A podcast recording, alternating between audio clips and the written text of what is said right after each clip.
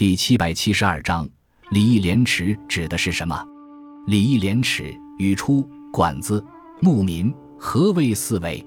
一曰礼，二曰义，三曰廉，四曰耻。有言：国有四维，一为决则清，二为决则危，三为决则富，四为决则灭。由此可观，礼义廉耻占有着作为国家纲纪的崇高地位。管子解释说。礼不逾节，义不自尽，廉不避恶，耻不从往。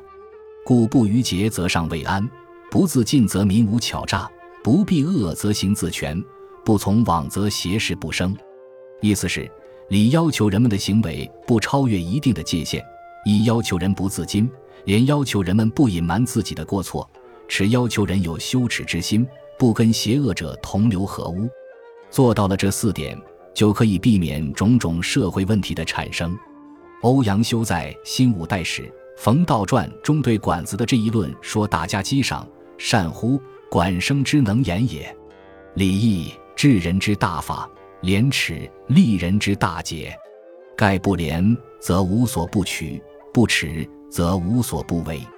人而如此，则祸乱败亡，亦无所不至。况为大臣而无所不取，无所不为？”则天下岂有不乱，国家岂有不亡者乎？